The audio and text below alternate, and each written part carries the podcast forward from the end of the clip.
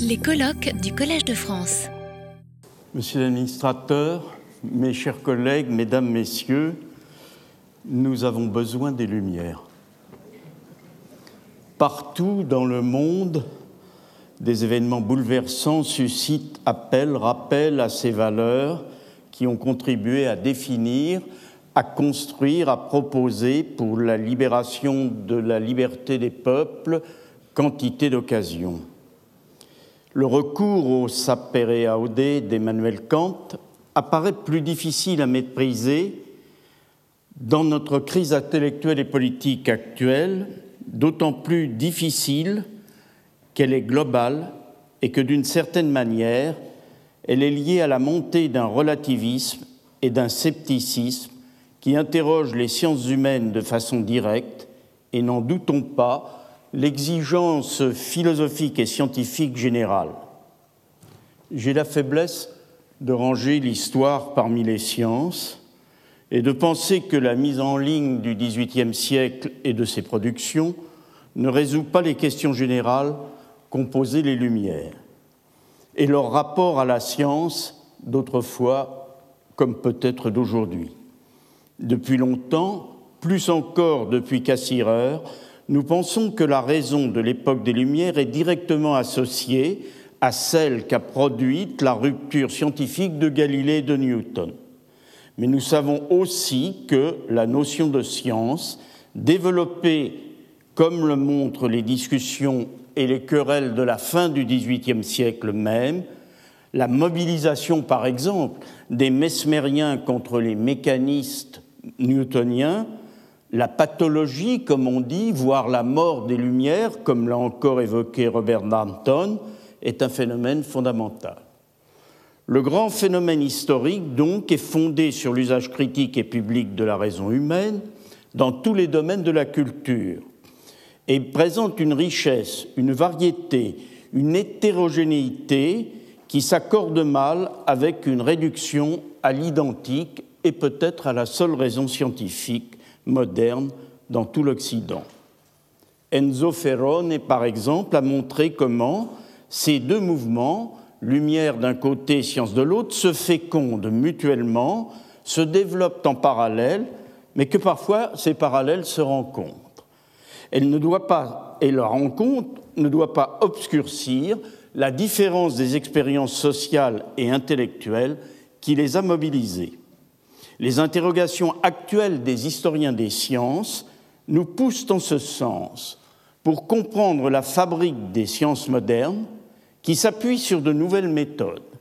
À l'approche fondée sur l'étude des écrits des scientifiques, à l'analyse nécessaire de la structure formelle des préceptes et des argumentaires, mis à jour dans quantité de manifestes et de productions, il faut compléter l'enquête par l'intérêt et l'étude des pratiques.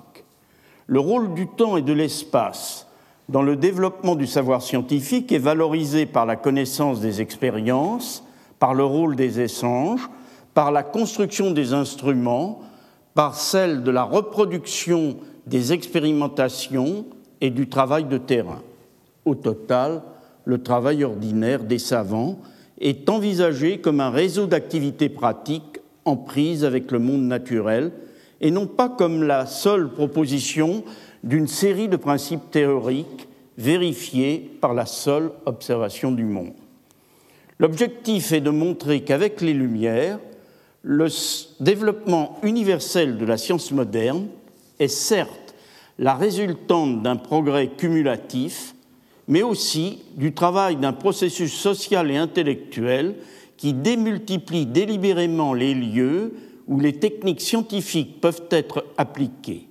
Les divergences deviennent alors aussi intéressantes à retrouver que les affirmations du consensus, les institutions et leur sociologie, variées dans le temps et l'espace et les niveaux d'engagement, les rapports de la science à la technique et les conditions de mobilisation des savoirs deviennent des occasions ouvertes pour retrouver la manière dont fonctionnent les hommes de science et leur relation à la vie collective et aux transformations de la culture. Trois dimensions sont perceptibles dans cette évolution du siècle pour illustrer cette mutation majeure. Le rappel de la mise en place d'un cycle civique et vertueux de la science et de la raison, le rôle d'un espace public des sciences, les manifestations spectaculaires de ces valeurs, des valeurs de la science. L'ensemble tient compte d'une double interrogation essentielle. La première est celle de la non-évidence de l'affirmation métaphorique des lumières scientifiques comme unique manifestation du progrès. Suivant en cela le questionnement de Gaston Bachelard ou de Judith Schlanger sur le rôle des métaphores, on se pose la question de savoir qu'est-ce qui est plus exigeant pour la compréhension des Lumières que la critique des Lumières mêmes et de leurs propriétés dans le tissu des images, à la fois comme explication et comme obstacle.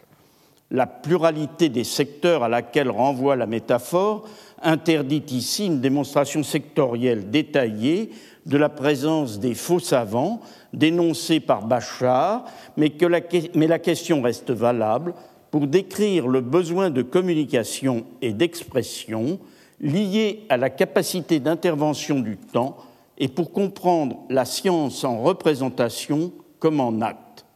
Prenons les Lumières donc comme un concept d'investissement porté par la diversité sociale des exigences intellectuelles. En second lieu, avec Blumenberg, nous pouvons rappeler le lien manifeste qui rapproche le mouvement scientifique, les Lumières, avec la curiosité.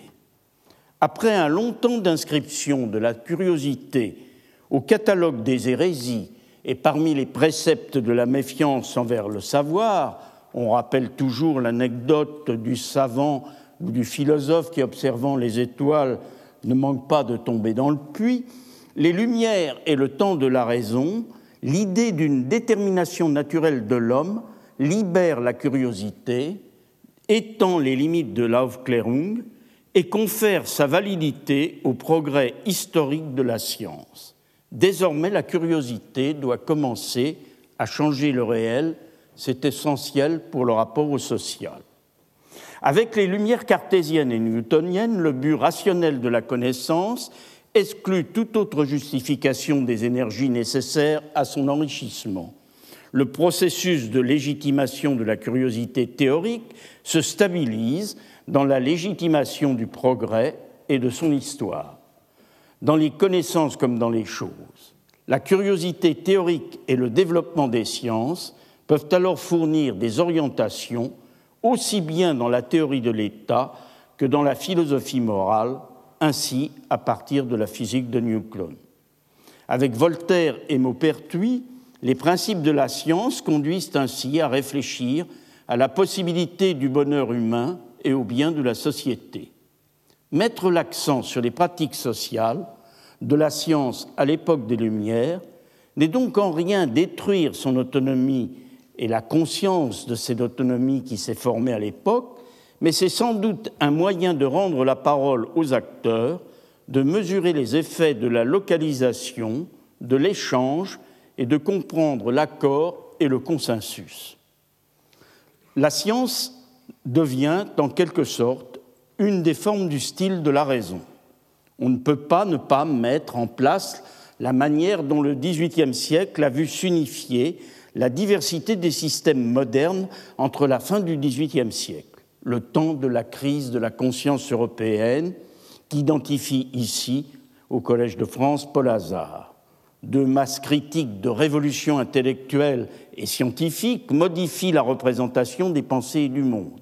La science des Lumières, en un premier temps, est intégration de l'héritage du grand moment galiléen et newtonien et de la transformation difficile dans l'Europe classique d'une pensée créatrice rationnelle, encore inspirée de l'ordre religieux et métaphysique, en quelque chose de totalement différent. L'importance fondamentale de ce changement de paradigme s'entend quand entre 1660 et 1705, un temps fort de bilan, de remue-ménage créatif et critique se mettent en, met en place, à ce moment, les enjeux théoriques principaux par rapport à l'application générale des principes de la raison et des leçons de la science nouvelle. Bell, Fontenelle et d'autres ont mis en valeur la raison critique quant à la laïcisation du monde et, leur pensée s'affirme, confirmant par la discussion la diffusion des grandes découvertes du siècle précédent l'appel à la science. L'histoire des connaissances et celle des sciences est lancée pour assurer la contestation des métaphysiques traditionnelles et l'avenir de la philosophie de l'esprit critique de l'entendement.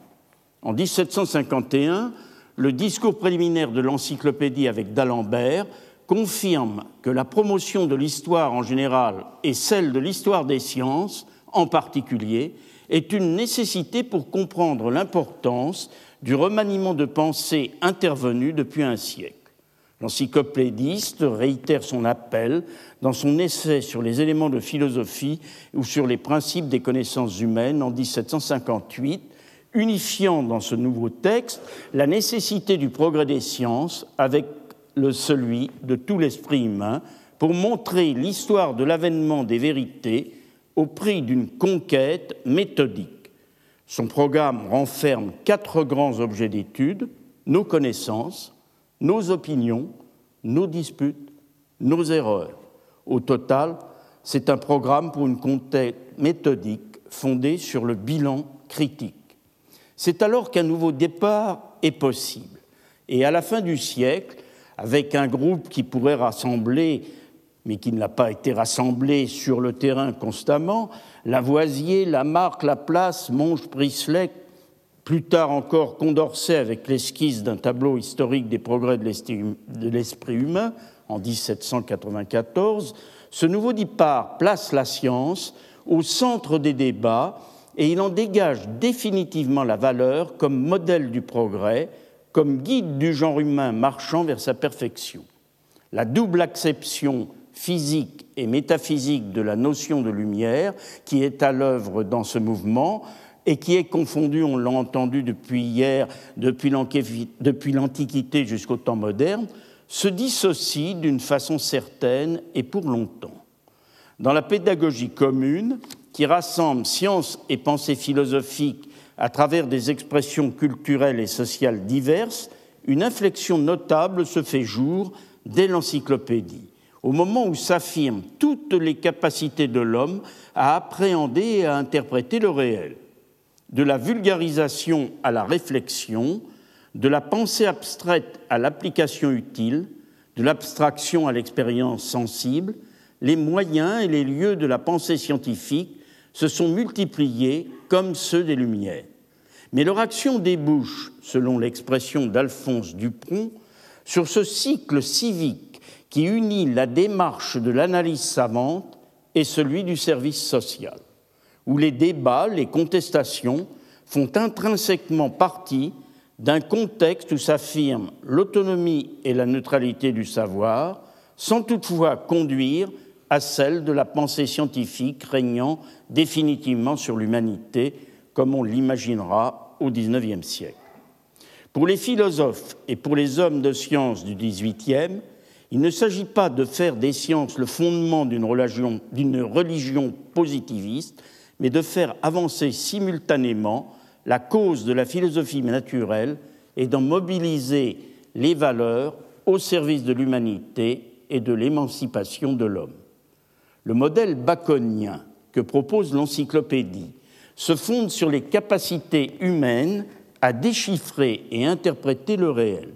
Ainsi, ce qui compte, c'est de faire du monde le séjour de la bienfaisance et de l'humanité, pour citer d'Alembert, selon des lois propres, sans référence à la théologie et dans la collaboration des sciences de la nature reconnues et des sciences de l'homme qui affirment qui s'affirment dans les spéculations encyclopédiques.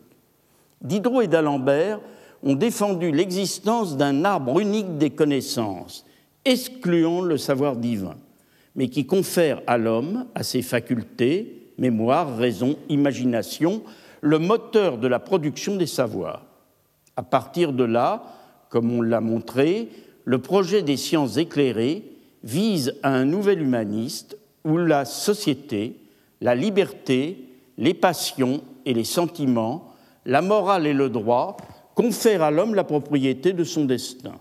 Dans l'article art, Diderot écrit que la philosophie avance à grands pas et qu'elle soumet à son pouvoir tous les objets et qu'il faut donc examiner tout, retourner tout, sans exception et sans égard.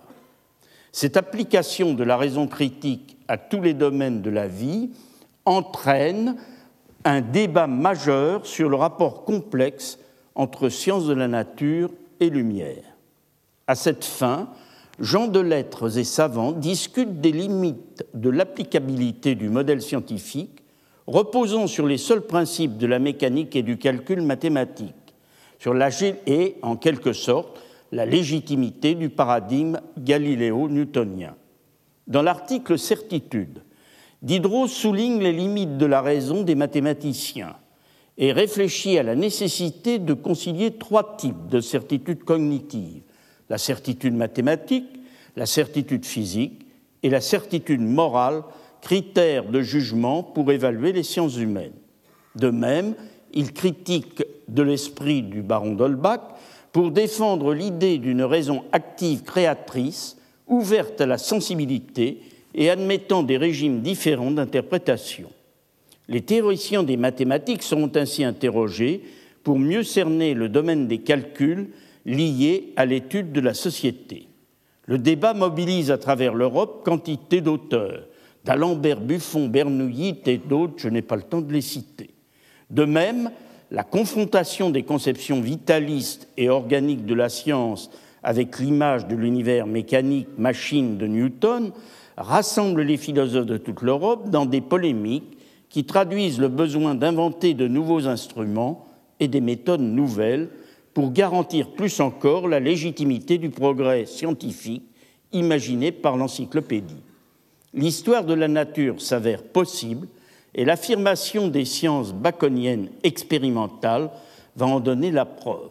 Leur succès, c'est la seconde grande révolution scientifique du XVIIIe siècle, se fonde sur celui d'une philosophie empirique de la connaissance, éloignée en partie seulement de l'esprit de géométrie et fondée sur l'expérience à la fois des sciences physiques et des nouvelles sciences naturelles un nouvel expérimentalisme s'impose avec l'affirmation de la chimie, de la méthodologie, de la clinique médicale. Magnétisme, électricité, études de la lumière prennent dans leurs enquêtes un tournant novateur. Tout cela prend appui sur l'usage contrôlé de la mesure et des nouveaux instruments balance, thermomètre, baromètre, pompe à air, télescope, électromètre, galvanomètre, révélateur des charges électriques, etc. Il fait appel, ce mouvement, à des études comparées dans un esprit d'explication d'ensemble des phénomènes.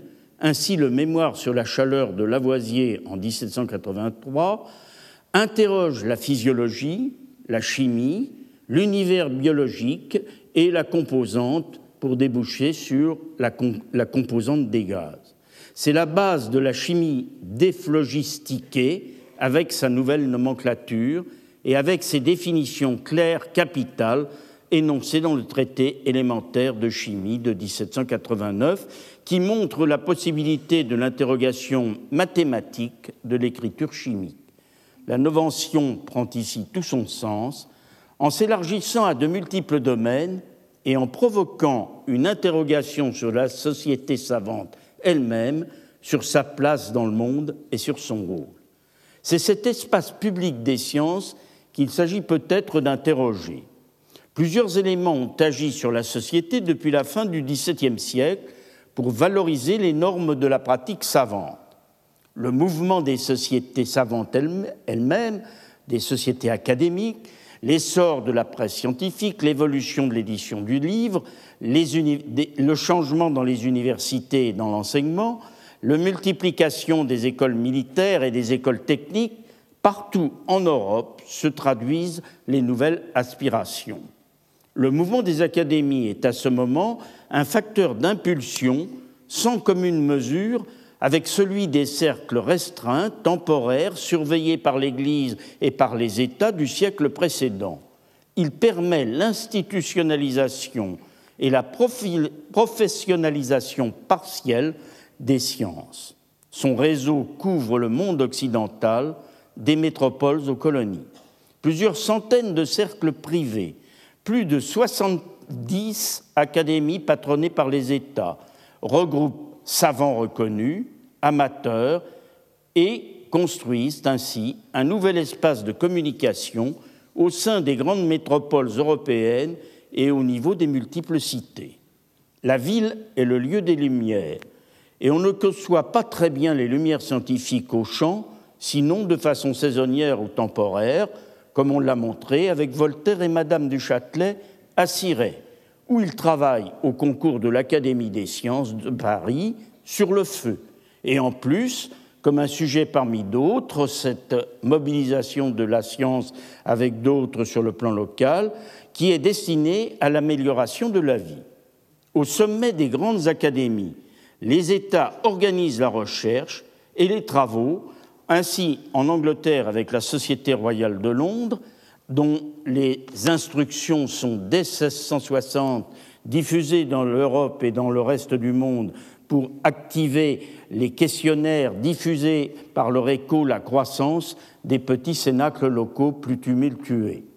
De même, en Prusse, en Suède, en Russie, en Italie, dans les capitales politiques ou universitaires, l'Italie ayant d'ailleurs donné la forme au modèle académique depuis la seconde moitié du XVIIe siècle, l'ensemble va fonctionner comme un réseau spécifique dont l'extension est globale qui collecte et diffuse les informations à l'échelle mondiale, qui articule entre elles des pratiques locales et dissociées, celles des commerçants, des navigateurs, celles des observateurs missionnaires, catholiques ou jésuites en Chine, ou religieux protestants dans les colonies de l'Anglo-Amérique. Des intermédiaires nombreux assurent ainsi l'ancrage de l'information du local au général, celui de l'expertise professionnelle à la vérification savante. Entre, entre de multiples lieux s'instaure le contrôle et la vérification.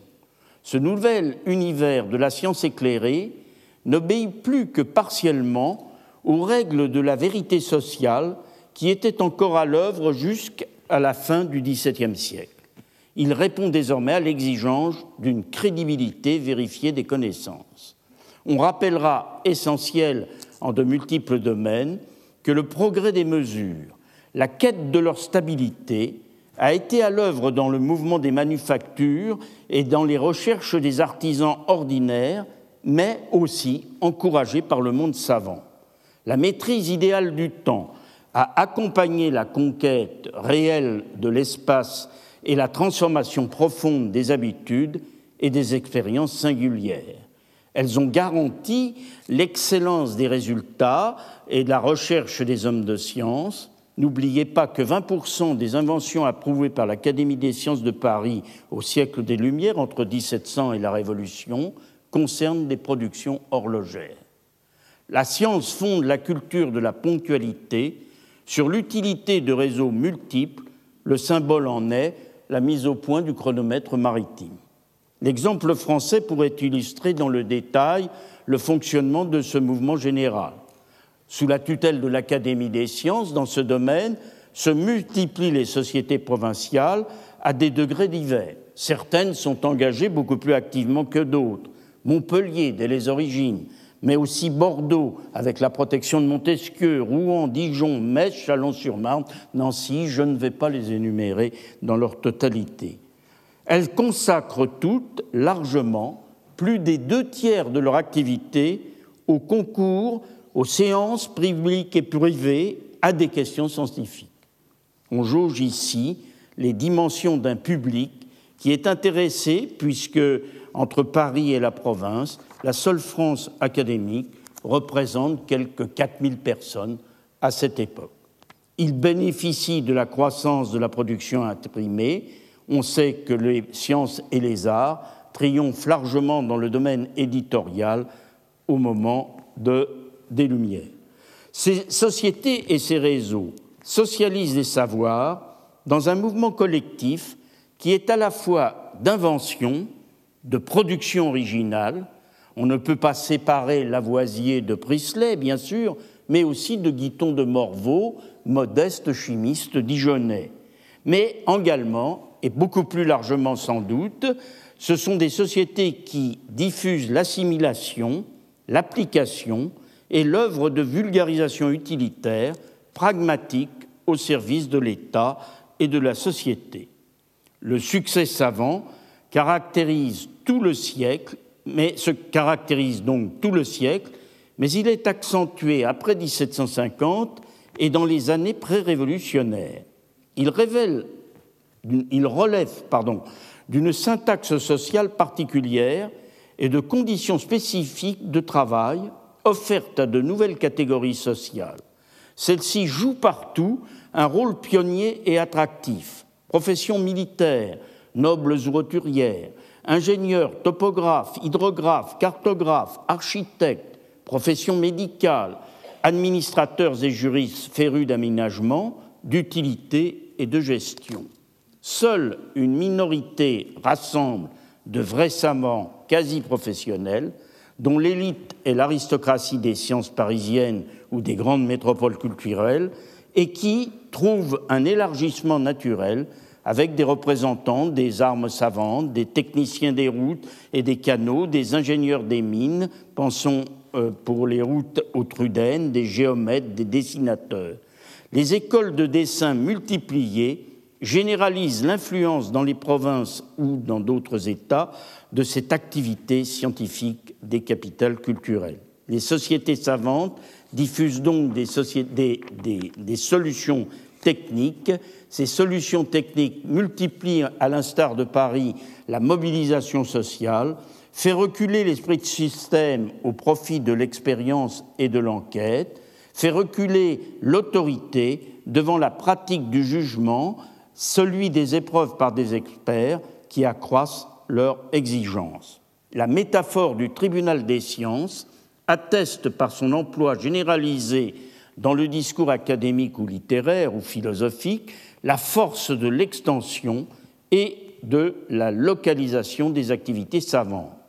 Elle révèle la volonté de normaliser les controverses fortement encadrées déjà par cette neutralité sociale nouvelle des sociétés, des académies et leur objectivité théorique. Elle symbolise, cette métaphore, la fascination d'un public rassemblé dans les métropoles européennes et soumis au jugement des institutions pour leur bien commun. Au-delà de ces grandes sociétés reconnues, officialisées, un espace élargi s'étend à la veille de la Révolution à travers des dispositifs sociaux multiples où l'on retrouve amateurs éclairés, collectionneurs curieux et badauds. Deux forces s'y créent dans cet espace nouveau une tension fondamentale. La première met en avant la hiérarchie de l'expertise et de la reconnaissance politique. Elle légitime, définit et défend la norme des savoirs. La seconde, au contraire, repose sur la vision spectaculaire et la fascination de la science et de ses merveilles. Les Lumières sont alors relevant d'un double registre, celui de la science normale, celui dont rêvait Gaston Bachelard, et l'autre relève d'un univers complexe d'amateurs, de francs-maçons affiliés à, à, des loges savantes ou plus ou moins savantes, de multiples membres adhérents à des cercles savants de petite qualité, moins reconnus comme les musées, les lycées, etc. Au total, donc, c'est un ensemble de spectateurs qui existent et qui réclament, à partir de multiples origines socioculturelles, des récréations mathématiques ou naturalistes. Dans les cercles provinciaux, ils coexistent avec des milieux plus exigeants, plus rigoristes, qui, eux, font le succès des vrais problèmes. Mais les nouveaux publics font le succès de problèmes insolubles. Comme l'a montré Marie Jacob, la quadrature du cercle est un problème type à la mesure des lumières et comme une zone d'ombre de la raison éclairée. Ce sont ces amateurs qui réclament une anatomie, une zoologie fantastique, la multiplication de l'exposition et de l'analyse des enfants et des animaux monstrueux, des végétaux, des végétaux originaux, les poissons chiens, les chevaux envahis de polypes, les agneaux sans tête ou à plusieurs têtes, les multiples figures qui puisent leur attraction dans la séduction d'un imaginaire encore à l'œuvre derrière le discours rationnel. Toute une alchimie survit, peut-on dire, dans la chimie académique dont Lavoisier sait se déprendre après en avoir mobilisé les savoirs et en abordant autrement la manipulation expérimentale associée au phénomène de la vie. Comme avec les quadrateurs, on retrouve une même reconnaissance de l'application de la raison à tous les domaines, mais aussi une interrogation sur les limites de l'autorité et le désir de penser par soi-même. C'est un moment intellectuel qui montre comment les sciences des Lumières, la diffusion de leurs valeurs, se construisent dans la relation entre différentes sphères d'action et de réception, et l'attraction qui s'exerce sur des publics contrastés voit l'appel à l'opinion publique contre le despotisme possible des académies, comme on l'entend par exemple dans les écrits de Linguet le défenseur des quadrateurs du cercle, proche des philosophes, voire de savants célèbres comme Buffon, Diderot, Quesnay. Pour Marie-Jacob, il n'y a pas lieu de les opposer, au nom des pratiques et des principes qui les animent. C'est une des preuves de l'enthousiasme général pour la foi des Lumières et leur capacité de transformation. Celle-ci est renforcée par les valeurs du spectacle qui soutiennent l'extension des domaines de la science. Les aventures optiques de Marat sont particulièrement intéressantes de ce point de vue. Médecin du comte d'Artois, il n'a pas encore endossé l'habit de sans-culotte de l'ami du peuple, et ses expériences s'inscrivent dans la dimension spectaculaire de la pratique expérimentale. Marat a conquis ses grades en Angleterre et en Écosse, et sa première renommée est tout à fait habituel dans les milieux mondains de la capitale, contrairement à ce qu'a raconté une légende hostile du temps. Il s'impose avec succès à une clientèle mondaine de cour, ce qui déclenche d'ailleurs la méfiance de la Société royale de médecine, qui y voit une possibilité d'expansion de charlatanisme. Hardi charlatan, dit le lieutenant de police général. Et il ne diffère pas en ce sens de quantité d'autres thérapeutes et de pratiques de la moyenne. Mais en revanche, il s'en distingue par son entêtement et par la façon dont il veut être reconnu par la société savante tout entière. Il a réussi avec l'électricité quelques cures heureuses et il frappe à ce moment-là à la porte de l'Académie des sciences en la, mobilisant sa colère ou son excès, enfin, par des envois sur le feu, la lumière, l'électricité. Ces expériences, reconnaissent les, espèces, les experts, sont ingénieuses, mais les académiciens contestent ces raisonnements et ces principes.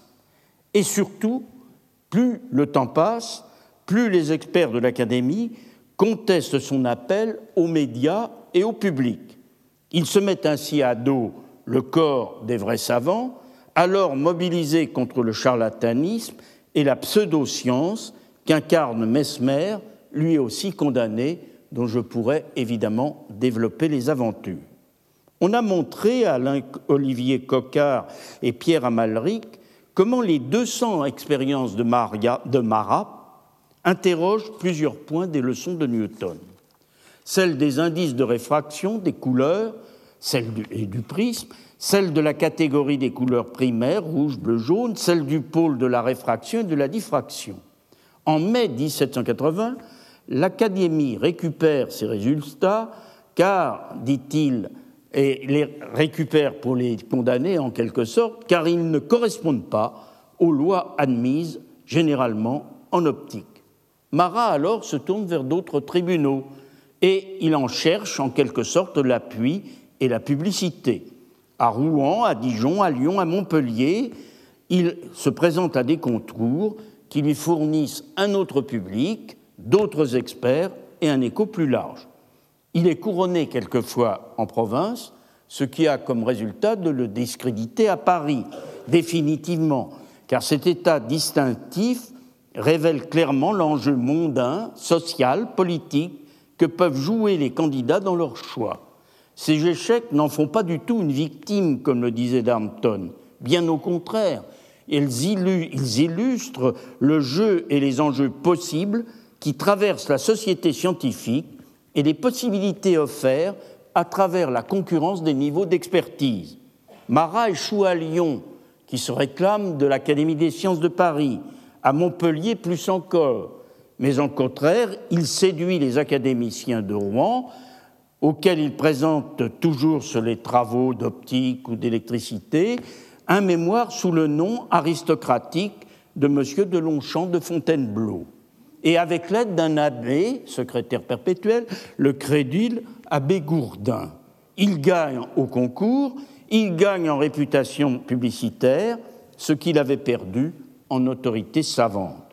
Aujourd'hui, on sait, avec Michel Blais, que les travaux de Marat s'inscrivent dans une interrogation large de la théorie des couleurs et que la théorie des ondes a marqué, à ce moment, on l'a entendu, une nouvelle étape dans la compréhension du principe de la décomposition et de l'attraction des lumières par les corps.